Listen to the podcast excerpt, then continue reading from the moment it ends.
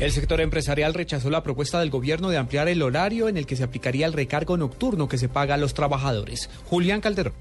Tras conocer la propuesta del ministro de Trabajo Luis Eduardo Garzón de pagar recargo nocturno a partir de las 8 de la noche, el presidente de la Federación Nacional de Comerciantes Fenalco, Guillermo Motero, se mostró en total desacuerdo. No es coger la línea del medio, es tratar de buscar soluciones salomónicas, que es partir el muchachito en dos. Y obviamente, pues eso no se da, como no se dio en la fórmula eh, salomónica. Eso no se puede dar, sencillamente. Para el sector empresarial eso no es suficiente. Nosotros esperamos que el gobierno honre el compromiso que dijo, que si eso atentaba contra la y productividad, esa reforma no iba. O sea que esperamos que esa reforma no vaya. El sector empresarial de Tajo rechazó esta propuesta, que aunque tampoco fue aceptada en su totalidad por los sindicatos, los trabajadores afirmaron que falta mucho, pero va en la dirección correcta. Julián Calderón, Blue Radio.